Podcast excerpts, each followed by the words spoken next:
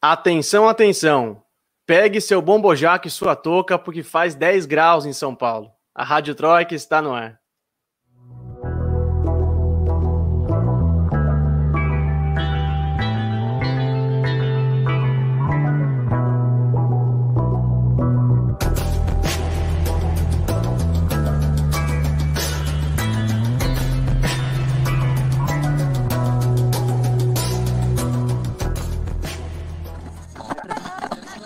Rádio Troika. Sejam todos e todas muito bem-vindos, muito bem-vindas. Está começando o episódio número 19 da Rádio Troika. Esse que é o podcast de política internacional em três blocos, aqui nos canais de Opera Mundi. E o episódio de hoje traz um destaque. Chega de intervenções. México e Bolívia querem substituir o OEA. A recente proposta feita pelo presidente mexicano López Obrador apoiada pelo boliviano Luiz Arce para a criação de um organismo de integração latino-americana que substitua a Organização dos Estados Americanos, o que isso representaria para a região e todos os desdobramentos políticos vai ser o tema do nosso segundo bloco. Nos destaques das nossas correspondentes, a gente vai discutir a situação dos migrantes e refugiados na Europa, que lotam navios de resgate de ONGs no Mediterrâneo, e o desempenho da Venezuela nos Jogos Olímpicos, que tem rendido bons debates sobre fatores políticos e como eles influenciam no esporte. Claro que também teremos nosso querido FBA Mundo, festival de besteiras que assola o mundo, e nossas já tradicionais dicas culturais no final do episódio. Eu sou Lucas Stanislau, repórter de Opera Mundi, como sempre, não estou sozinho na função. Receba com carinho a repórter cantora, ou cantora repórter, diretamente de Madrid, na Espanha, Camila Varenga. E aí, Camila? E aí, Lucas, tudo bem? Boa noite, boa noite, Michele, boa noite para todo mundo que está assistindo a gente ao vivo. Como sempre, muito feliz de estar aqui. Vamos embora para mais um programa. Muito bom. E também nossa querida repórter Chevery, a mais recente campeã do FBA Mundo, diretamente de Caracas, na Venezuela, Michele de Mello. E aí, Michele? Voltei para o bicampeonato, assim, agora eu quero todos os títulos. Boa noite, pessoal, boa noite, Camila, Lucas, também todo mundo que nos acompanha, prazer estar aqui com vocês de novo. Muito bom, será que vai rolar dobradinha hoje, hein? Veremos, veremos. Muito bem, gente, sem mais delongas, passando aqui para o nosso primeiro bloco, carinhosamente batizado de Aconteceu Aqui, onde nossos correspondentes trazem seus respectivos destaques. E eu começo com a Camila, porque a Camila tem informações sobre uma nova onda de imigrantes refugiados que chegam na Europa. E a situação está crítica, né, Camila? Porque parece que tem mais de 500 pessoas em um barco de uma ONG que foram resgatados no Mediterrâneo. E esse barco não está tendo autorização para atracar em nenhum porto da Europa, né? Pois é, na verdade são dois barcos, Lucas. É, os dois juntos resgataram mais de 800 pessoas no mar Mediterrâneo, né? 555 deles estão no Ocean Viking, que é um barco da ONG francesa SOS Mediterrâneo. É, e outros 251 estão no Sea-Watch 3 da entidade alemã Sea-Watch, né? E aí tem mulheres grávidas, tem 33 menores de idade, incluindo um bebê de três meses. Muitos desses, muitos desses menores de estão desacompanhados.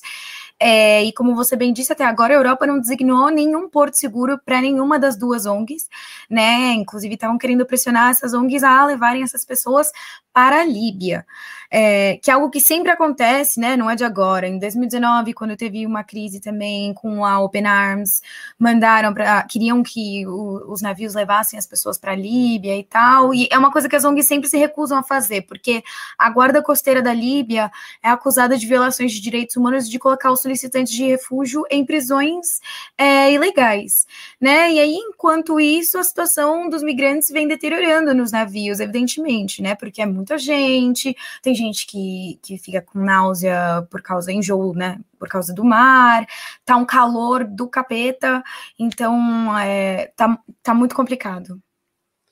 Pois é, e, e justamente é, isso não é um problema recente, né? Essa, essa prática dos países europeus, a gente percebe esse descaso é, com a população migrante não é de hoje. Episódios chocantes, como por exemplo na Itália, quando Matteo Salvini, político de extrema direita, era ministro, literalmente proibia e perseguia essas ONGs que resgatam essas pessoas do Mediterrâneo, né?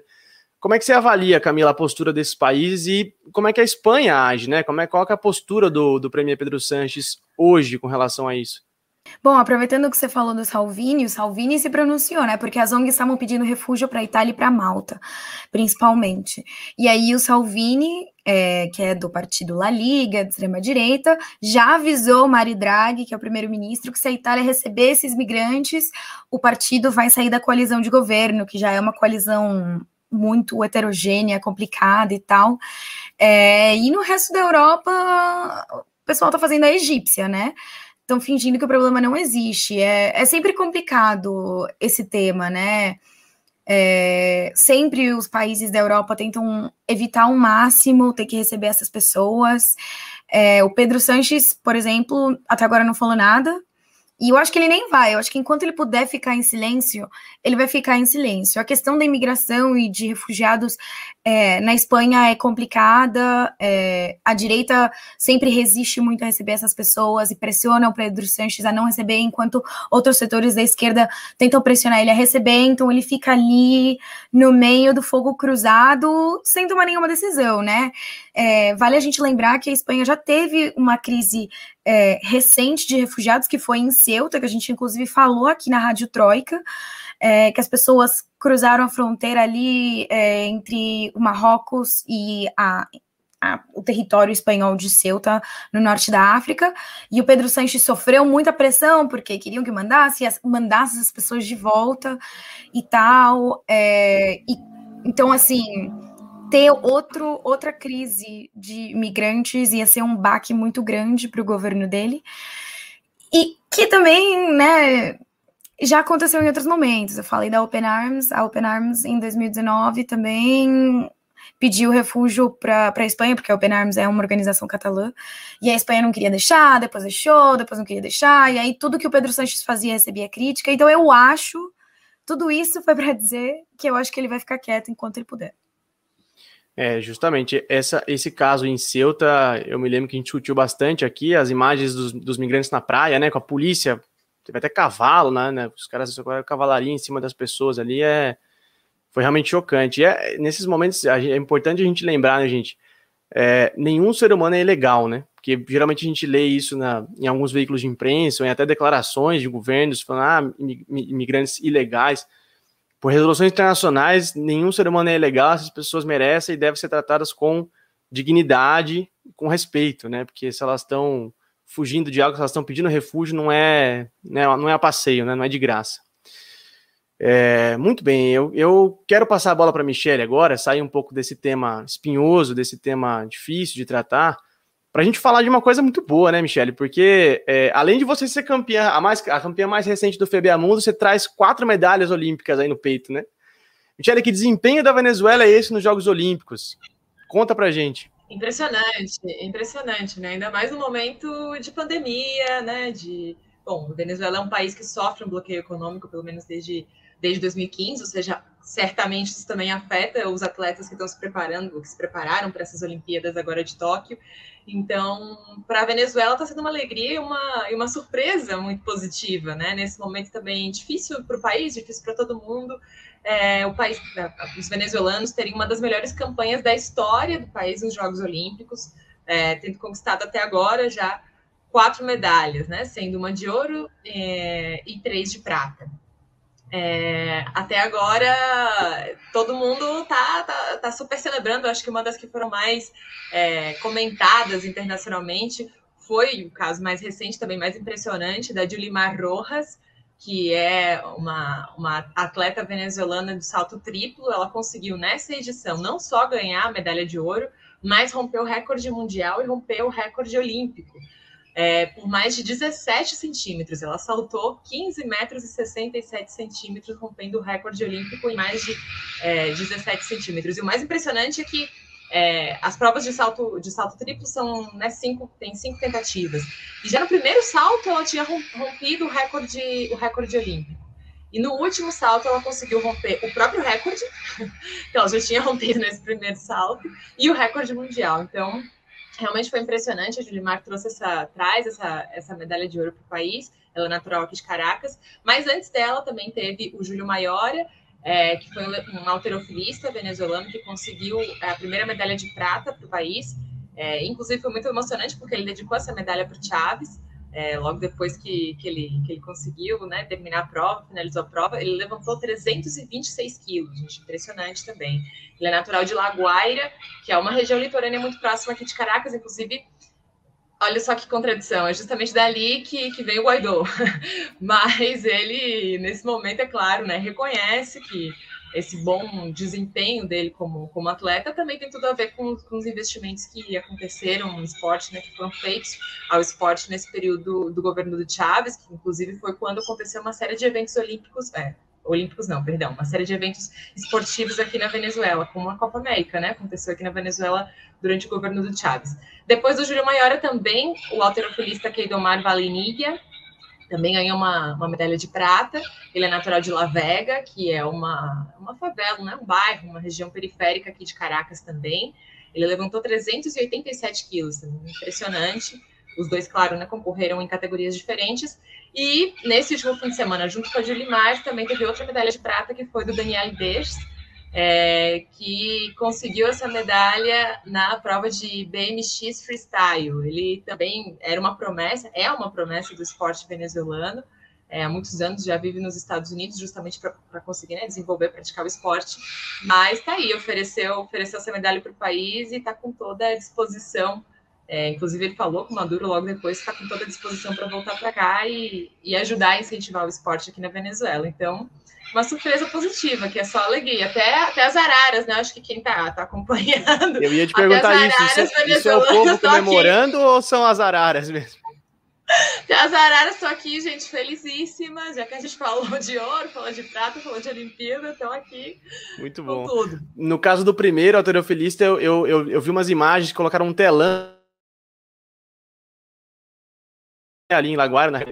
o povo todo comemorando, né? Assistindo ali, ganhando a medalha ali, comemorando, foi muito, muito legal mesmo.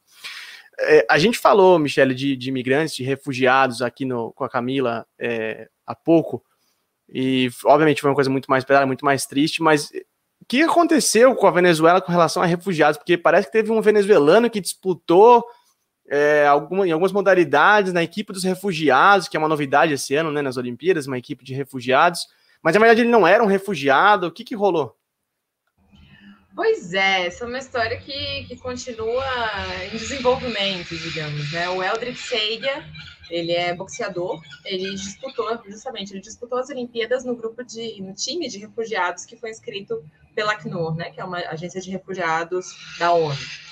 Acontece que, bom, ele infelizmente foi, foi desclassificado, ele perdeu a, a primeira luta por nocaute para um dominicano, e quando ele decidiu retornar para o país onde ele residia, porque ele já não residia mais na Venezuela desde 2019, ele residia em Trinidad e Tobago, Trinidade e Tobago, é, ele não pôde entrar. É, o país não quis aceitar a entrada dele, o que é justamente é, é insólito, né? Porque se ele realmente era um refugiado, uma das é, um dos direitos que o refugiado tem no país que lhe oferece refúgio é justamente poder entrar nesse país, né, e, e, ter esse, esse livre acesso, já que se você é refugiado, se supõe que você não tem condições, por uma, né, seja por um motivo político, econômico, de perseguição, ou que seja, mas que você não pode retornar para o seu país. Acontece que justamente o Edric Seia, por que, que ele não pode entrar em Trinidade e Tobago? Porque ele não não tinha é, essa, essa, esse título de refugiado, né? Ele conseguiu, ele não era, não era realmente refugiado e nem, nem exilado político, qualquer coisa similar. Ele emigrou para a Trinidade e Tobago em 2019, como eu comentei, justamente pelas questões econômicas, né? Pelas dificuldades econômicas que ele que ele vinha enfrentando aqui na Venezuela, e ele já não tinha mais visto, como também não tinha mais o passaporte vigente. Então, Trinidade e Tobago não quis que ele entrasse no país. E a Acnur diz que, bom, que está tentando buscar um terceiro país que o apoie. O governo venezuelano se pronunciou, o ministro de Relações Exteriores, Jorge Arreaça, é, denunciou que é isso que acontece quando a Acnur utiliza de maneira política as pessoas que são né, os migrantes venezuelanos, que novamente né, se evidencia que o CEIA não era um refugiado e que ele não tem qualquer tipo de impedimento para retornar ao país. Afinal, o motivo da sua é, saída, do, do ter migrado, da sua viagem, foi um motivo econômico, que a Venezuela teria de portas abertas para receber ele se ele quisesse voltar ao país. É, a história continua aí, é uma coisa né, triste, infelizmente isso aconteceu. Inclusive, antes, antes de sair daqui, ele fazia parte da seleção venezuelana de, de boxe, mas agora é isso. É, hum, infelizmente, é, tá hoje sem, sem, sem ter um país para morar, digamos, já que ele não quer retornar para a Venezuela, e também com pouca, aparentemente com pouca assessoria da própria Acnur, né, que, que o inscreve nesse time como se fosse refugiado, sem realmente ser um refugiado. Então, a gente vê aí duas caras da mesma moeda, digamos. Pois é, e questões como essa, não só o desempenho da Venezuela na, na, nos Jogos Olímpicos, mas questões como essa fazem, como eu disse no começo, a gente voltar a discutir como fatores políticos influenciam nos esportes, né? Por mais que tenha gente que queira é, separar, né? Isso não, não se mistura, gente. Tudo é política e a gente tem que, tem que aceitar, né? É, e eu, eu, durante a semana, eu percebi que o desempenho, não só da Venezuela, mas também é o desempenho de Cuba, né? Dois países que se proclamam socialistas ou no rumo do socialismo, né? E sofrem com bloqueios econômicos, têm levantado esses questionamentos né, estruturais. Como isso se percebe aí na Venezuela, Michele? Então, eu acho que aqui está bastante evidente para as pessoas que, justamente, durante esses últimos 20 anos de governo chavista, é, é, que realmente houve investimento no esporte. E aí eu posso falar, inclusive, uma, uma experiência pessoal, né? Aqui na Venezuela tem, em várias regiões, por, por exemplo, de Caracas, né? Em várias regiões de Caracas, você tem complexos desportivos é, complexos esportivos que são destinados para o uso da comunidade. Por exemplo, num outro bairro onde eu morava, que era na região oeste, que inclusive é a região é, enfim, é, mais empobrecida, enfim, né, um pouco mais periférica aqui de Caracas, é, onde concentra né, uma população com maior vulnerabilidade social. Bom, ali existe, existe um complexo esportivo completo para ciclismo, para natação, é, com academia, e ali também são treinados muitos dos atletas é, venezuelanos. Esse é um dos exemplos, né? Por exemplo, o Júlio Maiora esse primeiro alterofilista que, que conseguiu a medalha de prata, ele também treina num desses complexos esportivos em Laguaira. Então, acho que para os venezuelanos é muito evidente que esse, essa boa campanha que a Venezuela tem feito agora é um reflexo de um investimento que vem a longo prazo, né? Que se bem hoje o país vive uma situação de crise econômica com muita dificuldade, né? Inclusive para manter essas estruturas, para manter bons salários desses atletas, inclusive para conseguir é, né, manter tudo que requer uma viagem, por exemplo, internacional para outros tipos de campeonatos mundiais que esses atletas podem participar, ainda assim existe um interesse em continuar investindo no esporte. E eu acho que Cuba, novamente, né, que você comentou, é outro exemplo é, impressionante, né? Cuba está logo atrás do Brasil na, no quadro de medalhas. Somente na segunda-feira, Cuba conseguiu ganhar seis medalhas. E se a gente for comparar né, o tamanho de Cuba com o do Brasil, na quantidade de atletas que apresenta Cuba nesses Jogos Olímpicos, com a quantidade de atletas que o Brasil apresenta, e que Cuba é um país bloqueado há quase 60 anos, é ainda mais impressionante e acho que ainda fica mais evidente como governos é, de caráter progressista realmente conseguem enxergar no esporte é, um direito, um direito de todos, né? Um caminho para que para que suas sociedades se desenvolvam cada vez mais e como realmente, apesar das dificuldades, investem é, no esporte. Algo que a gente tem visto pela, pelas declarações dos atletas brasileiros que, que não tem acontecido no Brasil, né? Que tem sido, inclusive, bastante afetado durante a pandemia. A gente viu aí um relato, uma entrevista bastante emotiva da Vitória Rosa, né? Uma atleta brasileira, comentando justamente sobre isso, como o salário dela foi diminuído durante a pandemia, né? Com uma série de dificuldades que os atletas vêm passando para conseguir participar dos Jogos Olímpicos. Então, acho que é isso. O Venezuela vem dando um exemplo é, de resistência e de que o esporte sempre é o caminho. Né?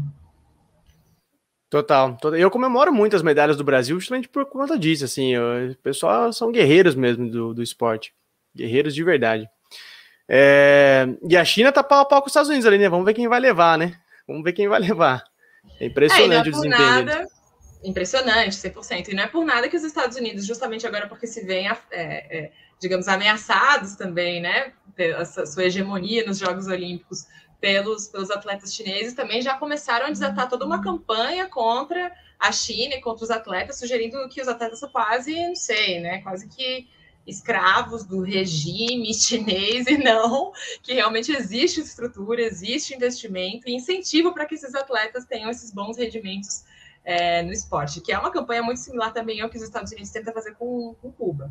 E, no entanto, ao mesmo tempo que os Estados Unidos, que é contraditório, né, fazem essa, essa campanha contra a China, pouco se discute sobre a pressão que existe dentro dos Estados Unidos com seus próprios atletas, né? E aí vem a Simone Biles é, para levantar esse debate nesses Jogos Olímpicos, algo inédito, né? E, e a gente sabe, né? Quem consome, quem consome é, enfim, filmes de Hollywood, eu já vi, né? Filmes de Hollywood, séries, etc. A gente sabe como essa questão da competitividade do esporte e o esporte como um caminho, inclusive, para você ter acesso à educação, né? Porque nos Estados Unidos não existe educação gratuita, assim, para todo mundo, como, por exemplo, existem, existe em Cuba, não existe aqui na Venezuela. Né? O esporte é um caminho para que as pessoas consigam ter acesso à educação e esse esporte super competitivo, né? Uma, uma super pressão para que as crianças, já desde pequenas, consigam ter um alto rendimento para conseguir, por exemplo, acessar uma universidade, uma boa universidade, né? Então, me parece bastante, bastante contraditório, né? Que os Estados Unidos falem que o governo chinês está super explorando seus atletas. É, esses dias eu vi uma assim. Eu ouvi uma assim, ah, olha que absurdo, eles recebem para praticar os esportes. falei, não, cara, é, é, bom isso, é justamente o correto, né? Nossa, olha, eles são contratados. Não, é o, é o certo. Muito bem, gente. Encerramos assim o nosso primeiro bloco é, esses dois temas quentes, é, um meio triste, né? O outro mais, mais feliz. 30 segundos, não sai daí para a gente tomar uma água e voltar para discutir o nosso tema principal de hoje, que é a proposta de criação de um novo organismo de integração latino-americano. Quer saber mais? Não sai daí que a gente já volta. Rádio Troika. Você já fez uma assinatura solidária de Opera Mundi? Com 70 centavos por dia, você ajuda a imprensa independente e combativa. Acesse www.operamundi.com.br barra apoio.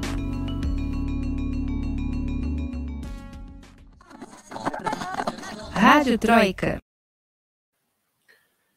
Muito bem, estamos de volta para o segundo bloco da Rádio Troika, esse que é o podcast de política internacional em três blocos aqui nos canais de Opera Mundi.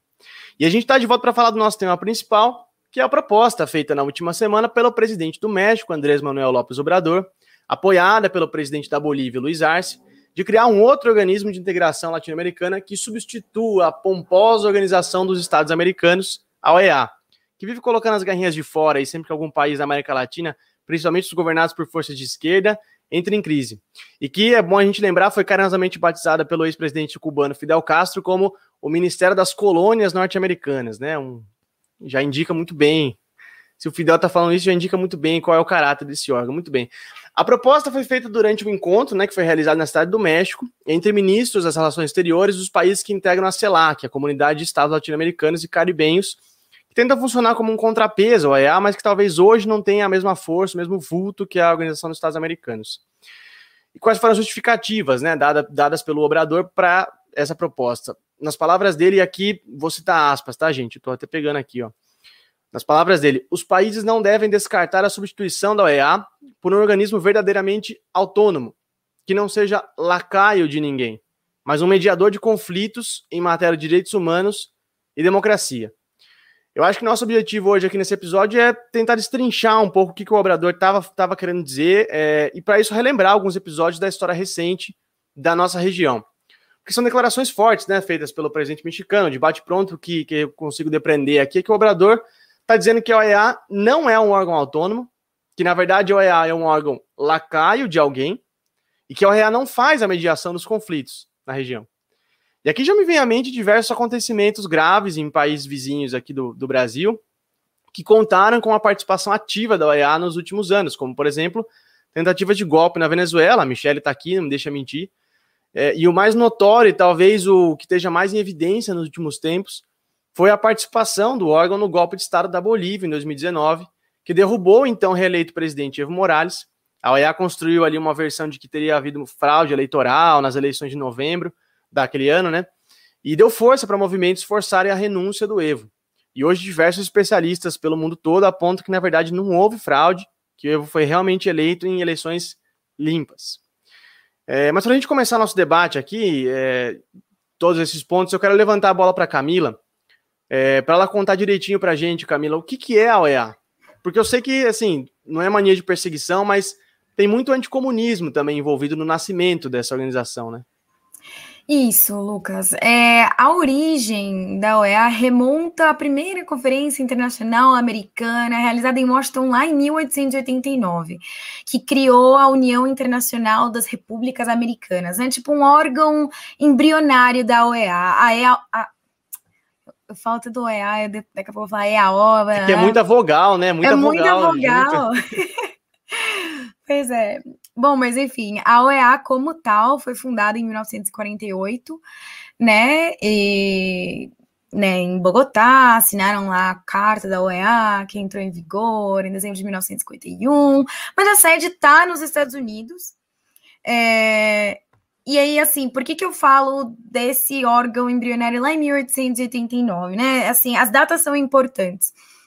A gente precisa entender que a, as origens da OEA estão na doutrina Monroe, né? América para os americanos. Mas os americanos quais? Os americanos dos Estados Unidos, né? Então, realmente, isso mostra que a OEA é, era mais uma forma que os Estados Unidos encontrou de criar um mecanismo que permitisse intervenir, inter, intervenir, intervir, né, de maneira mais legítima, digamos, nos países da América Latina, né? Então eles queriam encontrar alguma forma de poder interferir e falar, não, a gente pode porque é esse organismo aqui, né? E, e aí do que você falou do anticomunismo, isso também é importante, porque a OEA né, criada em 1948, nasce num período pós-guerra, aí estava todo esse medo do comunismo. Então, se a gente soma a doutrina Monroe com pós-segunda guerra mundial, a gente tem ali uma combinação perigosa. E além desses exemplos recentes que você mencionou, tem exemplos históricos que mostram isso, né? Que a OEA, apesar dela ter sido criada supostamente com um propósito de, de paz e justiça e solidariedade, colaboração entre os Estados-membros. Inclusive, no site oficial você diz, é, você diz, eles dizem, né, para defender a soberania, integridade territorial e independência dos países membros. Risos, né? Porque nunca, nunca foi assim. É, por exemplo, Washington interviu na Guatemala em 1954 quando o Jacobo Arbenz Guzmán sofreu um golpe de Estado organizado pela CIA né? Eles condenaram a Revolução Castrista na Costa Rica em 1960 e expulsaram Cuba da OEA em 1962. Então, é, fica assim, historicamente, a gente vê que a OEA nunca teve nenhuma pretensão em cumprir com os objetivos que ela supostamente dizia que defendia. Mas, na verdade, é um instrumento a serviço do imperialismo norte-americano na América Latina. Se eu não me engano, tem até uma cláusula em algum regimento da OEA que diz que qualquer estado que se pronuncie marxista-leninista já automaticamente está expulso da OEA ou não pode integrar a organização, né? Então, basicamente, hoje o que a OEA virou é um grupo de pressão, né? Grupo de pressão contra ideológico, estritamente ideológico. É... Não, muito bem. Michele, queria passar a bola para você agora, porque com tudo isso que a Camila colocou para gente, assim, esse histórico e para a gente ter bases, né, para começar a nossa discussão aqui sobre a, proposta justamente do Obrador. Não vai ser a primeira vez que a América Latina tenta sair da influência da OEA, né? Não, na verdade, agora parece que o Lopes Obrador, o Luiz Arce na Bolívia, o Alberto Fernandes na Argentina e até o ex-presidente, o José Pepe Mujica, é, no Uruguai, abriram os olhos para algo que, pelo menos há 10 anos, o ex-presidente da Venezuela, Hugo Chávez, já vinha propondo, né, que é justamente essa substituição da OEA por enxergar esse caráter político, né, claramente político, claramente é, ideológico, contra governos é, progressistas e contra uma questão que é central né, para nós latino-americanos, que é justamente a integração latino-americana. Tanto é que é isso, em 2010, então, o Chávez propõe a criação da CELAC, que é essa comunidade de estados latino-americanos e caribenhos, ou seja, né, com, sem a presença é, dos Estados Unidos, do Canadá, mas é, é, justamente fortalecendo essa integração regional, essa integração latino-americana e a identidade latino-americana.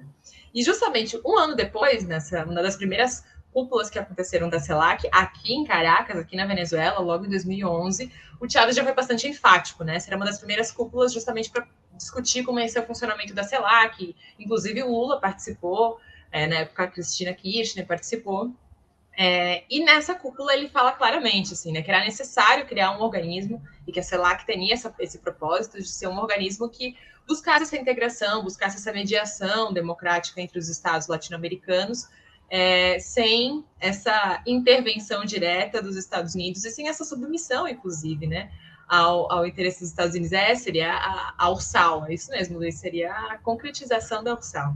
Pátria Grande. É, Pátria Grande.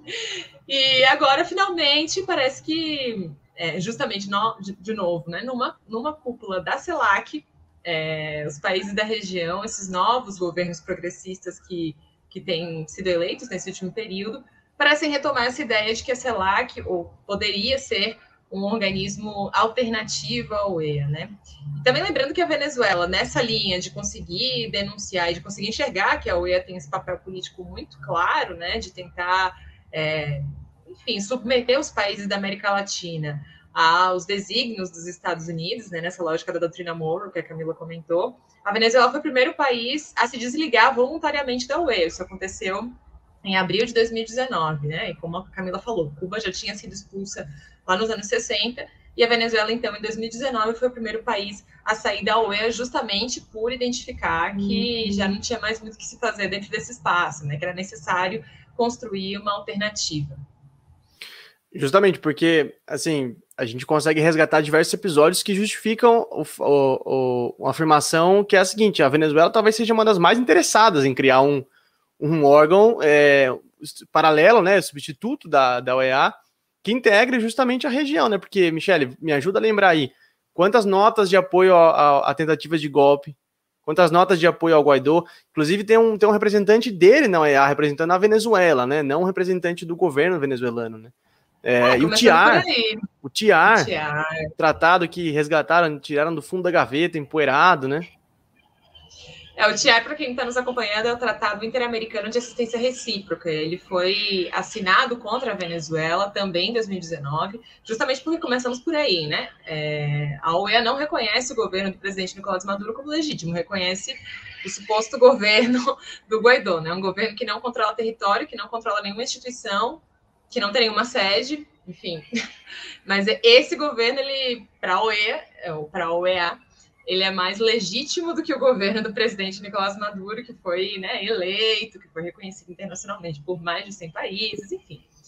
E justamente em 2019, é, já com a formação em 2017 do Grupo de Lima, que aí vale lembrar também, o Grupo de Lima foi justamente essa articulação dentro da OEA é, de países que queriam realizar ações contra a Venezuela, né, que identificavam que a Venezuela, nesse momento, seria uma suposta ameaça para a região.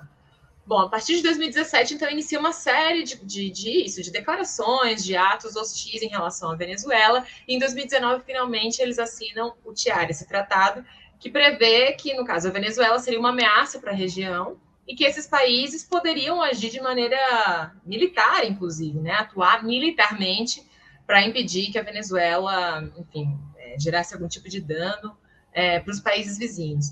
Essa intervenção militar, né, algum tipo de declaração é, clara de guerra, no final nunca aconteceu, até porque a gente sabe que para que isso aconteça é, teria uma série de outros aspectos aí, inclusive de força bélica, né, dos países, é, para que eles realmente avançassem contra a Venezuela. A Venezuela tem um exército imenso, além de um exército popular e além de muita tecnologia é, militar e apoio de países importantes como a China e como a Rússia, né? E uma guerra aqui na região seria realmente uma catástrofe. Então, o TIA realmente nunca foi aplicado, mas as ameaças estão aí sobre a mesa, né? Como o Trump já dizia, né? Todas as opções estavam sobre a mesa e a OEA, nesse período, foi diretamente utilizada para isso, para amedrontar o governo do, do presidente Nicolás Maduro para amedrontar o povo venezuelano, para promover sanções econômicas que são ilegais, né? Contra, contra a Venezuela. Então, então, sim, eu acho que é, o fato de que os países, não só a Venezuela, né, mas de que os países aqui da região agora estão talvez com uma posição mais, mais direta, mais forte, assim, né, de construir uma alternativa ao OEA, também tem a ver com essas tentativas de golpe, é, com o golpe que aconteceu na Bolívia, que foi apoiado pela OEA, com outros golpes aqui na região, com todas essas ameaças contra a Venezuela, mas também com o fato de que o Luiz Almagro foi reeleito secretário-geral da OEA, né? Então, o Luiz Almagro, atual secretário-geral da UEFA, ele é uruguaio, ele foi da, da Frente Ampla no Uruguai, inclusive ele foi expulso da Frente Ampla no Uruguai justamente pela sua, por sua postura dentro da, dentro da UEA. Ele tinha sido eleito secretário-geral em 2015 e foi reeleito em 2020. O que indica que é isso, né? Que ao parecer a, a UE, enfim, o organismo vai continuar com essa mesma linha política, né? Que agora é, não cansou né, de todas essas tentativas de, de, de, golpe, de ameaça contra a Venezuela, e agora tenta fazer uma campanha para que a Corte Penal Internacional, a Corte de Haia, é, acuse o governo de Nicolás Maduro de cometer crimes de lesa humanidade. Então, é isso. Acho que só não vê quem não quer, né? Tudo bem, o Renato Francisco manda uma aqui, ó. O Centrão é a versão reduzida da OEA. Eu diria que a OEA, na verdade, é a versão internacional do Centrão, talvez, né? Ao contrário, né? Pode ser, é... talvez com, com mais tintas, inclusive, do que o Centrão, né? Porque eu acho que o Centrão no Brasil é meio que é, dança, dança a música que toca, aí, ou seja, né, quem, quem oferece mais. E no casal, eu acho que esse direcionamento ideológico está muito mais claro, pelo menos pelo menos desde que iniciou a gestão de Luiz Almagro, mas assim, os exemplos históricos que a Camila já, já nos deu mostram que não é, que não é, não começou, não começou agora. Pois é, eu queria voltar com a Camila justamente para falar de algum, de, uma, de um, talvez o principal exemplo, né? É, que foi a participação da EA no golpe da Bolívia, porque me parece, Camila, que o, que o órgão passou a ser alvo de certa desconfiança, inclusive entre setores da direita. Depois de, da, da, da, versão de fraude na eleição ter sido desmentida por diversos organismos internacionais, Washington Post, universidades né, europeias, norte-americanas, inclusive a Câmara do Zé, né, dos Estados Unidos, né, por iniciativa de dois é, congressistas democratas, deu um jeito de incluir no orçamento um pedido para que o Departamento de Estado investigasse a OEA pela sua participação no golpe boliviano. Camila, o rei tá nu. Você acha que depois do golpe na Bolívia ficou evidente o papel da OEA no mundo? Ah, então, Lucas, eu acho que é o que a Michelle disse, só não vê quem não quer, assim, sempre esteve claro, mas obviamente é muito representativo que a Câmara dos, dos Representantes dos Estados Unidos é, aprove um pedido pedindo a investigação do papel da OEA, no golpe da Bolívia, no caso, né? É, na verdade, foram duas deputadas dem democratas, duas mulheres, e aí eles querem analisar se as reclamações da OEA sobre as irregularidades eleitorais contribuíram para o golpe contra o Evo Morales e o aumento das violações de direitos humanos, né? Eles também querem entender as ações e as declarações da missão de observação eleitoral, que era é, o grupo da, que a OEA enviou para a Bolívia durante esse período, né? Falaram que as declarações desse grupo, tipo, tinham falhos, faltava base factual, enfim. É, o que as deputadas que solicitaram o pedido argumentam é que a OEA ajudou a direcionar uma falsa narrativa de que o partido do Evo fraudou as eleições, o que contribuiu para o golpe e para essa incerteza é, na democracia do país. E elas querem garantir que a OEA cumpra sua função de maneira independente, com transparência e tal. É, então, assim, eu acho muito representativo que esse pedido esteja vindo dos Estados Unidos, porque justamente a OEA é um órgão que serve os interesses dos Estados Unidos, que o próprio Estados Unidos, né, ou setores da classe política dos Estados Unidos diga pera lá, eu acho que isso faz com que outras partes do mundo, tipo a Europa, que não liga muito, por exemplo, para o que a UEA faz ou deixa de fazer, digam né, se posicionem contrária à organização, o que é muito importante também para a criação de um outro organismo, né? É, um, a criação de outro organismo precisa de legitimidade, e quando a OEA é, perde a legitimidade dela, que ela só tinha porque os Estados Unidos apoiava, é, eu acho que como região a América Latina ganha muito mais força para criar um órgão que realmente represente os interesses da região e que seja de interação, enfim. Não, e eleição por eleição, a eleição no Peru, a mais recente aqui na, na, na região, foi uma das mais conturbadas, talvez, dos últimos tempos. E o EA ficou bem comportada, né? Talvez por reflexo também dessa, desse golpe que eles tomaram aí, né, dessa traulitada que eles tomaram, né? Lá em Jundiaí a gente fala traulitada, não sei se vocês falam isso. É, que eles tomaram aí depois do, do golpe na Bolívia, porque olha, eu tava de plantão, gente, num dia do golpe da Bolívia. Eu, eu tenho uma piada aqui na redação que eu chamo golpe, viu, em plantão. É, é quente isso, eu tô começando a acreditar que é verdade. E era absurdo, assim, as declarações que o, que o observador, que, que a missão de observadores da OEA fazia era realmente cara, o negócio tava pegando fogo e eles jogando mais lenha, jogando mais lenha, jogando mais lenha. Foi um crescendo assim.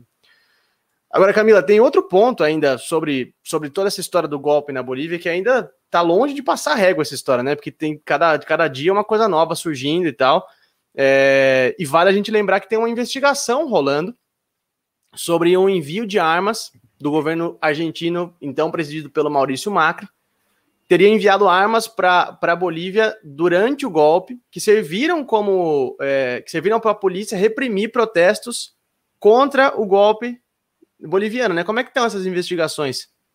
É, então, é, a Argentina está reconhecendo essa, essa ação extremamente problemática, né? O Alberto Fernandes disse que os eventos estão sendo analisados por um, por um grupo de peritos independentes, né? Da Comissão Interamericana de Direitos Humanos, né? É, basicamente denunciaram o Macri e outros funcionários por envio de material repressivo e embarque ilegal de armas e munições, é, colocando esse material a serviço da ditadura liderada pela Janine Anhes né? O, o Alberto, Alberto Fernandes também pediu desculpas publicamente por meio de uma carta dirigida ao Arce pela colaboração do Macri com os militares bolivianos que realizaram o golpe de 2019. É, e aí, a, agora, no mês de julho, a polícia boliviana confirmou a existência de armas e munições enviadas pela Argentina durante o governo do Macri, que continuam nos depósitos da polícia, sem que exista nenhuma documentação que dê respaldo a esses equipamentos, que expliquem por que, que eles estão aí, enfim.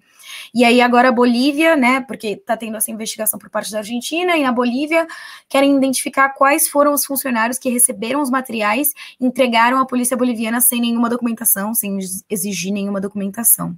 Então, assim, menos mal que isso está sendo investigado por, por ambas partes, né? Foi o que levou, inclusive, o Evo a falar que existia uma Operação Condor número 2, né? A gente até discutiu isso aqui em outros episódios da Rádio Troika, mas não com tanta profundidade. Olha, países latino-americanos estão ajudando, eh, governos de direita na América Latina estão ajudando outros a reprimir movimentos sociais e reprimir a resistência, né? É muito grave isso daí, muito, muito é, grave até porque mesmo. Parte, até porque parte desse armamento, é, o próprio atual governo boliviano indica, inclusive, né, que algumas bombas de gás lacrimogênio, enfim, outro tipo de munição pode ter sido utilizada é, contra os bolivianos durante as, o massacre de Sacaba e Sencata, né? Sencata e Sacaba, é isso, tá certo, você confunde o nome. Sacaba Já foram classificados é, por organismos internacionais como massacres mesmo, né? Não é um nome que a gente está usando, né? Exatamente, exatamente, que aconteceu em novembro de 2019, que foi justamente isso, né? Quando o povo boliviano, é, nessas, né, nessas duas cidades que são regiões é, próximas a La Paz, né? Em Aito, é, na província de La Paz, no estado de La Paz, estão próximos da capital. É, quando as pessoas saem, né, se organizam para protestar contra o, contra o golpe, justamente para denunciar isso, né? Existe uma ruptura da democracia, a gente não reconhece esse governo da ANIAS, então a, todas as forças de segurança, o exército, as forças armadas, enfim, é, atuam contra essas pessoas, mais de 30 mortos, né? 36 mortos registrados, além de várias pessoas feridas. As, as cenas estão aí, assim, né? A Telesul, por exemplo, foi um meio de comunicação que esteve ali, que cobriu, tem, tem muitas imagens, tem muitos vídeos, Teve documentário feito sobre o golpe, que também fica aí a dica. A gente da Lina Duarte, que é uma jornalista independente mexicana que esteve na Bolívia nesse período. O documentário se chama Foi Golpe. E nesse documentário também tem imagens inéditas né, sobre o que aconteceu nesses, nesses dias em, em, Sacata e Sencaba. É, o que é isso? Acho que comprova essa ideia ou essa, enfim, essa nomenclatura né, que o Evo está dando de ser um, um, plano quando 2.0, porque você, novamente, né, como aconteceu no período das, ditadura, das ditaduras militares, você tem é, uma articulação e um trabalho conjunto, não só entre os governos, governos de direita ou de extrema direita, mas também entre as forças armadas, né, o que é algo que a gente também deve ficar atento aí, considerando todo o contexto que a gente tem vivido no Brasil, né, considerando todo esse contexto aí, o Bolsonaro já começar a denunciar de que se ele não for eleito, reeleito, vai ter vai ser uma fraude, né? E que a gente tem um governo é, com, com, tantos militares, ou com quase mais militares do que na época da ditadura, eu acho que são luzes aí que vão acendendo também para nós brasileiros.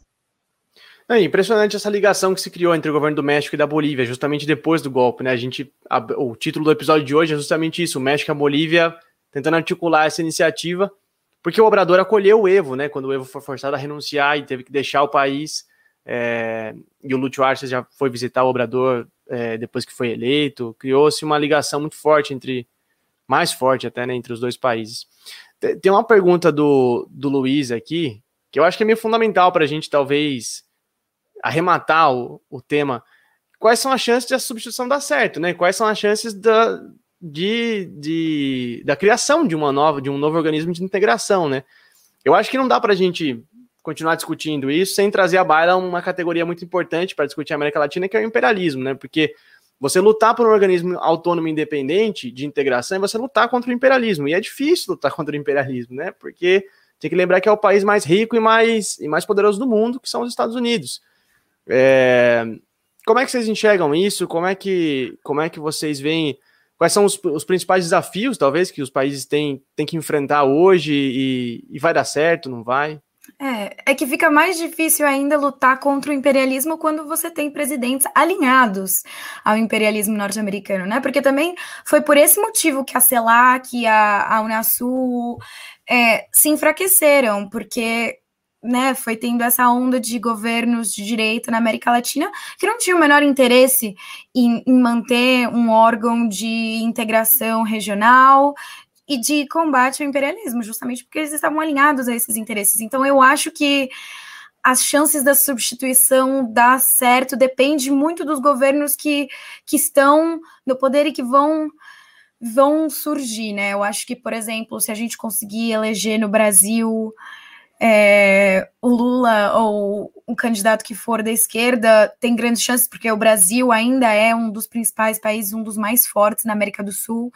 É, assim, com novos, agora com novos governos tipo Pedro Castilho e tal, eu vejo a América do Sul com bastante otimismo, né? América Latina, enfim.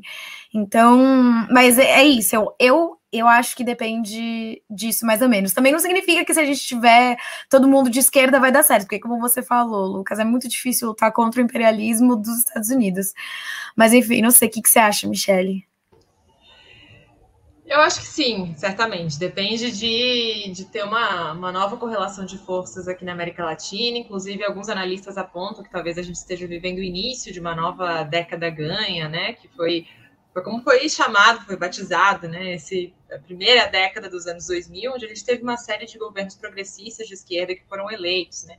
E aí o Lula, Dilma, é, entram nessa, nessa lista aí de, do, do campo progressista. Teve o kirchnerismo é, na Argentina, teve a Frente Ampla é, no Uruguai, Fernando Lugo no Paraguai, Zelay em Honduras, Evo na Bolívia, bom, Maduro, Chávez e Maduro aqui na Venezuela, Cuba, que permanece né, sendo um país de orientação socialista. E eu acho que talvez, talvez seja um pouco cedo para a gente dizer que realmente a gente vai viver uma nova década, uma nova década ganha agora nessa terceira década do, do, do século XXI. Mas é, esses últimos processos eleitorais, e não só os processos eleitorais, né, mas processos como que a gente tem visto aí na Colômbia, né, da, da, da paralisação, da greve geral que, que, o povo colombiano levou durante mais de três, três me, quase três meses aí de greve geral, é, também o processo constituinte no, no, Chile, que é algo até hoje ainda assim quase que inacreditável, né, que isso aconteça, esteja acontecendo no Chile e que também o povo tem expressado nas últimas eleições como continua apostando né, no setor progressista ou nos independentes. Eu acho que isso mostra alguns caminhos. assim. Além disso, a eleição do Castilho também encheu a gente de esperança, até porque nesse gabinete de ministros dele, ele nomeia o Héctor Berrar como chanceler, como ministro de Relações Exteriores, o que já dá um sinal aí de para onde é que vai essa política externa do Peru. Né? O Héctor Berrar é um militante histórico, marxista, comunista, enfim, do Peru, ele é professor universitário hoje, mas ele é uma figura, um intelectual marxista muito importante no país. Então, acho que isso também já aponta um pouco para onde é que vai. Além disso, o Castilho acaba também de retomar, junto com Arce, é, a comissão binacional entre Peru e Bolívia, né, que novamente aponta cada vez mais para essa integração, para essa irmandade da região. Eu acho que a expectativa é positiva. Se vai vingar ou se não vai vingar, a gente não sabe, mas essa última cúpula da CELAC que aconteceu na Cidade do México, que foi quando né, o Evo, é, o Evo, perdão, o AMLO, o Andrés Manuel Lopes Obrador, é, retomou a ideia né, de fazer uma alternativa ao EA, essa cúpula foi super elogiada, inclusive por governos de direita, assim, né? Eu acho que é, entre eles, por exemplo, o governo do Ivan Duque da Colômbia, é, pelas possibilidades de, de, de, que se abrem aí, né? Pelas possibilidades de cooperação, enfim, não só no aspecto político, mas também no aspecto econômico.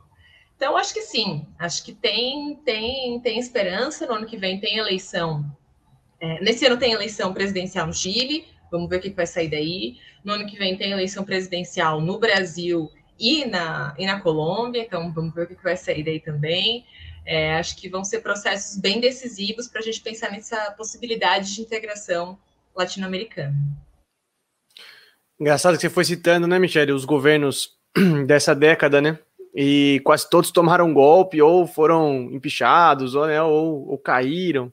É, me parece que todos esses traumas fizeram com que as forças de esquerda nesses países voltassem muito para a política interna, né? Para resguardar, né? Para cuidar, como por exemplo agora o Arce volta à Bolívia para cuidar de novo, para que não volte a acontecer uma movimentação golpista como teve. Mas assim, gente, sacudir a poeira da volta por cima e, e olhar para a integração de novo, que, que é bem necessário, né? Eu me lembro que eu tive, a última vez que eu tive em Caracas, eu participei de uma conferência, eu fiz um, um quebra-queixo, né? Que a gente fala, né? Entrevistinha rápida, assim, com o Evo, com o Correia e com o Lugo. Os três me falaram exatamente a mesma coisa. A gente precisa de uma integração, a gente precisa de um mecanismo de integração. Se tá na CELAC, mas talvez outros. Então, assim, é uma ideia que está passando pela cabeça de, de muita gente, está sendo debatida, está sendo discutida. É, muito bem, gente. Acho que a gente esgotou aqui o nosso, o nosso tema de discussão do segundo bloco. Eu quero dizer a vocês é, para aguardar em 30 segundinhos que a gente vai tomar uma água, respirar e voltar para dar um pouco de risada e, e, e, fazer abrir aqui os nossos trabalhos do nosso FBA Mundo, Festival de Besteiras que é só no mundo. Não sai daí, gente, a gente já volta. Rádio Troika. Você já fez uma assinatura solidária de Opera Mundi? Com 70 centavos por dia, você ajuda a imprensa independente e combativa. Acesse www.operamundi.com.br/apoio.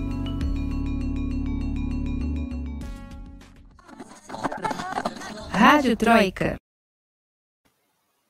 Muito bem, estamos de volta para o terceiro bloco do podcast Rádio Troika. E esse bloco que já virou o xodó da galera, o FBA Mundo, inspirado diretamente no jornalista brasileiro Stanislau Ponte Preta, que cunhou o FBAPA, o Festival de Besteiras que assola um país, lá em 1964, na época da ditadura. A gente decidiu trazer para vocês aqui semanalmente as três notícias mais absurdas que saíram é, na última semana. E ao final, vocês aí de casa, vocês estão acompanhando aqui com a gente, estão assistindo, vão decidir quem merece o troféu, o selo, a medalha FBA Mundo. É, vocês votam pelo chat aí enquanto a gente conta para vocês as besteiras que saíram na semana. E eu começo com a Camila Varenga, a maior, a maior das campeãs, a campeã suprema desse festival. Camila, por favor. Bom, ó, tenho que dizer que o meu FBA Mundo de hoje é bom. Apesar da galera tá aí falando que vai votar no Lucas para não levar banho. Pode votar no que seu coração mandar, não tem problema. Bom. E não tem pressão, ninguém vai dizer que foi fraude, viu? É, eu, não me chamo Luiz Almagro, não me chamo Luiz Almagro. Bom, então, o meu VBA Mundo de hoje é uma coisa que aconteceu no Brasil, né? O Distrito Federal decidiu criar um mascote de combate à Covid para chamar a atenção da população para as medidas de segurança e uso do álcool gel, álcool em gel, principalmente, né? Como o governo distribuiu o álcool em gel para a população e tal, o mascotinho dessa campanha tem formato de um frasco de álcool em gel, usando uma máscara com bracinhos e sapatinhos. Mas até aí tudo bem. O negócio é que eles lançaram uma enquete para as pessoas ajudarem a escolher o nome do boneco. E as alternativas eram Quinho, Alquim e a melhor de todas, Álcool Gelson. e o nome que ganhou foi Álcool Gelson. Gente, o dolinho da Covid. Não, ganhou. alguém votou nisso. Votaram! Votaram. Álcool Gelson é o mascote do combate à Covid do Distrito Federal. Maravilhoso. Meu Deus. Gente, eles, a pessoa tem que entender, esses governos têm que entender que o Zé Gotinha é imbatível. Imbatível. Não, mas, por favor, gente, que todo mundo tá assistindo aí, entra na internet, procurem agora a foto desse mascote. Procura. Vocês vão dar risada três dias seguidos, assim. Não, e ainda associando álcool Gelson com a imagem do bonequinho. Nossa, mano, maravilhoso. É muito bom. Michele de Mello, por favor, a, a, mais recente campeã do FBA Mundo, vamos ver se vai manter o seu trono aqui. Não sei, tá difícil, né? Que a Camila sempre vem em carregamento. Não, o álcool Gelson eu acho que vai ser, vai ser difícil. Difícil. Também o Brasil, nesse tipo, desse tipo de coisa, é, é imbatível, assim, né? É imbatível, realmente. Bom, mas vamos lá, eu vou falar do, dos Estados Unidos, que também é uma. Bom, me parece, né? É uma notícia séria, mas é uma notícia também bastante bizarra, que é o seguinte: hoje, o Pentágono dos Estados Unidos, ou seja, a sede do Departamento de Defesa dos Estados Unidos, teve que ser fechada, completamente cercada de emergência, porque aconteceu um tiroteio perto do Pentágono. A parte bizarra é porque certamente esse é um dos edifícios mais vigiados do mundo, mais vigiados não só por câmera, né, por todo tipo de tecnologia, mas também que concentra justamente uma série de todo tipo de militares dos Estados Unidos e toda a tecnologia dos Estados Unidos de poder é, né, controlar as pessoas, controlar a circulação. E me parece que é super expressivo também né, da realidade que, que esse país vive, né? Algo que o Bolsonaro tenta seguir no Brasil.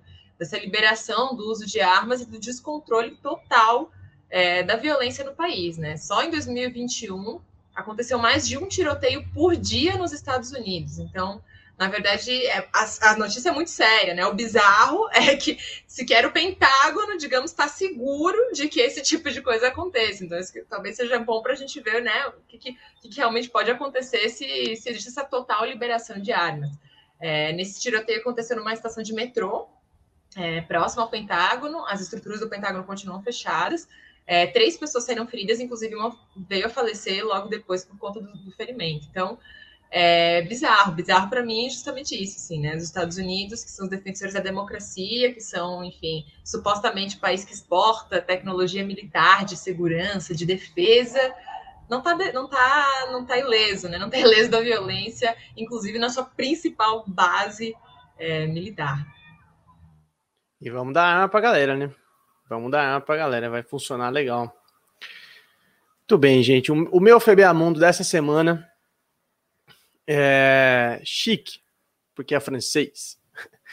Vamos lá. Recentemente, o presidente Emmanuel Macron, presidente da França, gravou um vídeo no TikTok, que é uma plataforma jovem, nova aí que todo mundo está usando, para incentivar justamente a população jovem a se vacinar contra a Covid. E o vídeo foi todo despojado, descontraído, ele estava sem, sem gravata, sem terno, estava de camiseta. E foi muito elogiado por isso. É, quando eu era criança pequena lá em Jundiaí, a gente falava que isso aí era o candidato caô, né? Igual o Bezerra da Silva, sobe o morro sem gravata, né? Mas tudo bem. Só que a, o FBA Mundo não tá nisso. Depois do vídeo, começaram a surgir na, na, na, internet, o pessoal não perdoou, várias teorias da conspiração sobre um logotipo que estaria na camiseta dele, que é uma coruja formada por formas geométricas. Um losango, um triângulo, um quadrado. E aí a internet foi a loucura, assim, teve gente falando que era um grupo da Califórnia do século XIX, ligado aos, aos, aos românticos franceses, teve gente que falando que era coisa, tradição romana do mau agouro, inclusive aqui no Brasil hoje tem, tem isso, né, de, de coruja ser mau agouro e tal. Illuminati, certeza. Illuminati, maçom e todas aquelas teorias malucas e tal. E o mais bizarro de tudo, enquanto o pessoal discutia as teorias da conspiração, o capitalismo, que não é besta nem nada, já colocou para vender uma camiseta igual a do Macron. Então, se vocês pesquisarem aí Macron TikTok T-shirt, você consegue comprar uma camiseta igual a do Macron, Macron pela bagatela de R$19,99 euros. Então, assim, o capitalismo incorporando inclusive teorias da conspiração de vídeos no TikTok de presidentes. Sempre, né? Começando pela campanha do Trump com a teoria do QAnon, né? Começou aí, vendendo camiseta, vendendo todo tipo de brinde desse usuário anônimo, desconhecido, que tinha informações secretas sobre a Casa Branca. Então, é isso, gente, que decadência, né? Que decadência ideológica estamos caminhando. Que o ser humano é capaz, você não acredita, né? Muito bem, gente. Está encerrado o FBA Mundo. Vocês podem começar a votar aí, porque a gente acabou de falar, mas está aberta a votação. Vocês votam aí pelo chat em quem vocês. Olha, eu, não vou nem dizer, mas a minha risada já disse tudo, assim. Mas vocês votam aí em quem vocês acham que merece o FBA Mundo da semana. Enquanto isso, eu me despeço da Camila Alvarenga. Camila, obrigado. Foi ótimo, como sempre. É, peço seus informes finais e sua dica cultural, por favor, para a gente seguir a tradição aqui do da Rádio Troika. É, bom, muito obrigada, Lucas. Obrigada, Michele. Obrigada para todo mundo que acompanhou a gente ao vivo, que participou no chat.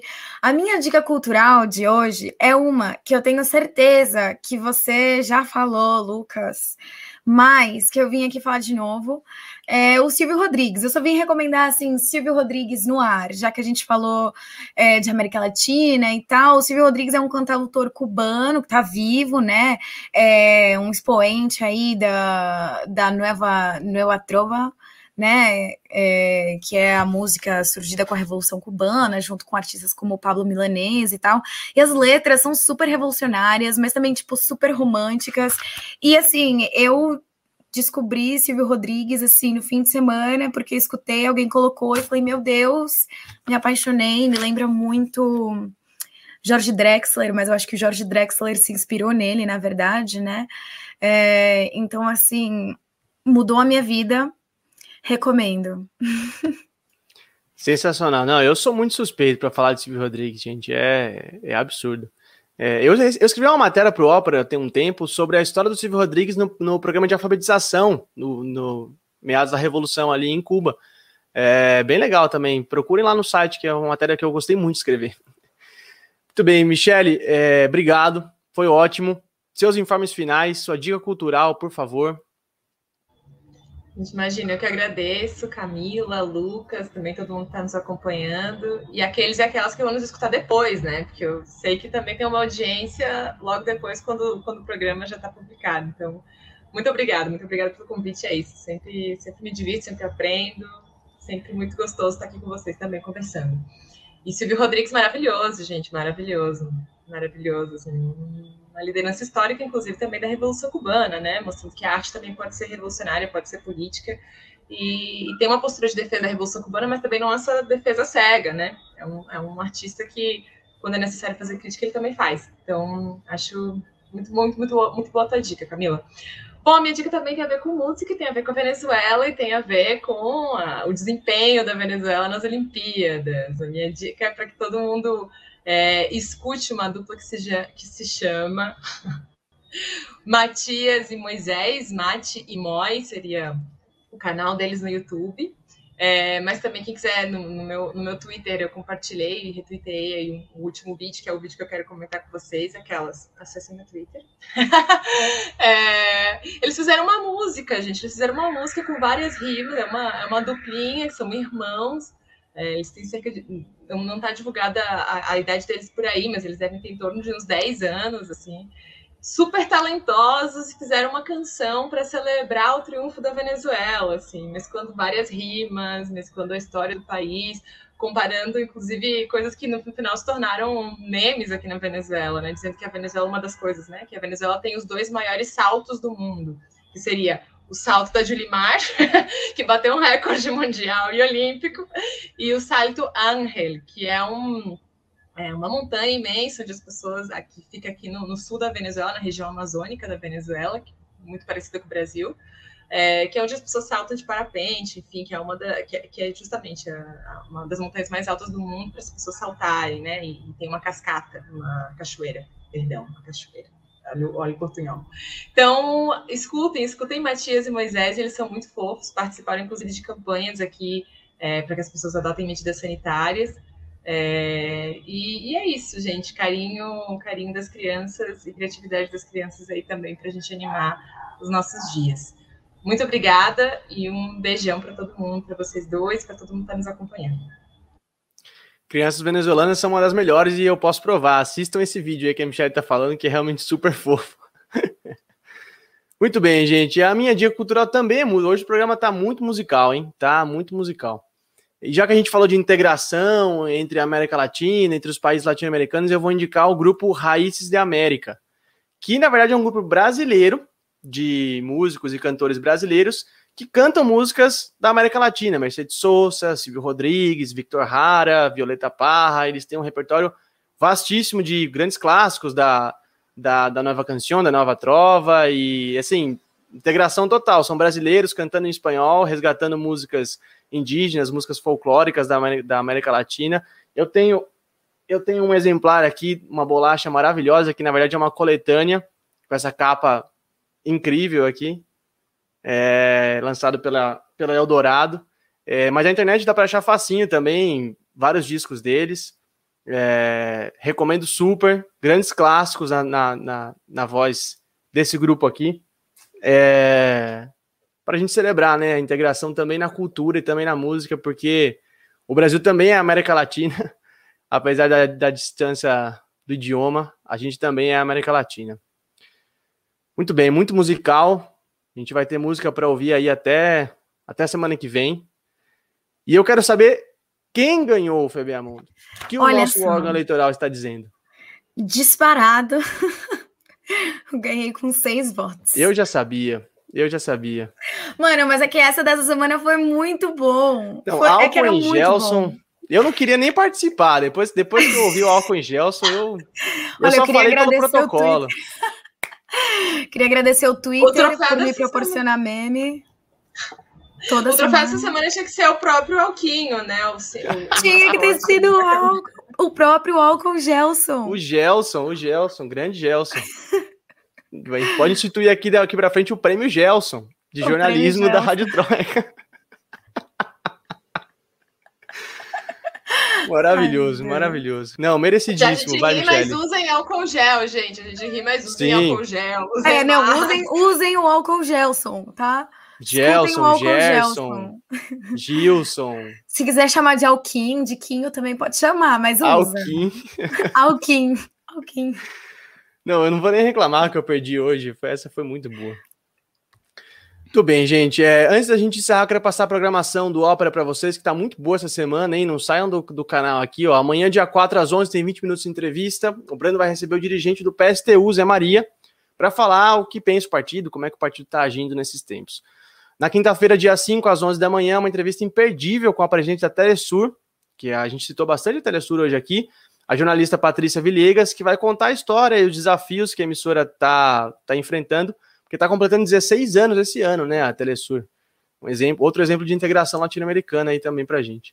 Na quinta-feira à noite, dia de sub-40. Dia 24 de julho. Olha só, é. acabou de, acabou de fazer aniversário. Muito bom.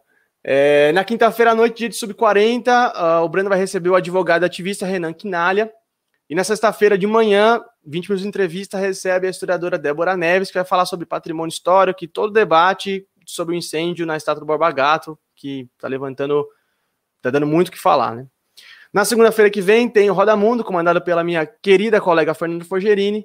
E a gente volta na terça-feira que vem, sempre às 19 horas, com mais um episódio da Rádio Troika. E como a Michelle já lembrou, esse episódio vai estar nas plataformas de podcast amanhã, assim como os outros já estão lá. Você que gosta de podcast, é, segue a gente lá no Spotify e em outras plataformas. É, gente, muito obrigado pela audiência. Adorei o programa de hoje. É, espero vocês para a semana que vem. Um grande abraço, se cuidem e tchau. O podcast Rádio Troika tem idealização e apresentação de Lucas Stanislau. A locução é de Fernanda Forgerini. Supervisão de Haroldo Cerávulo Cereza e Rafael Targino.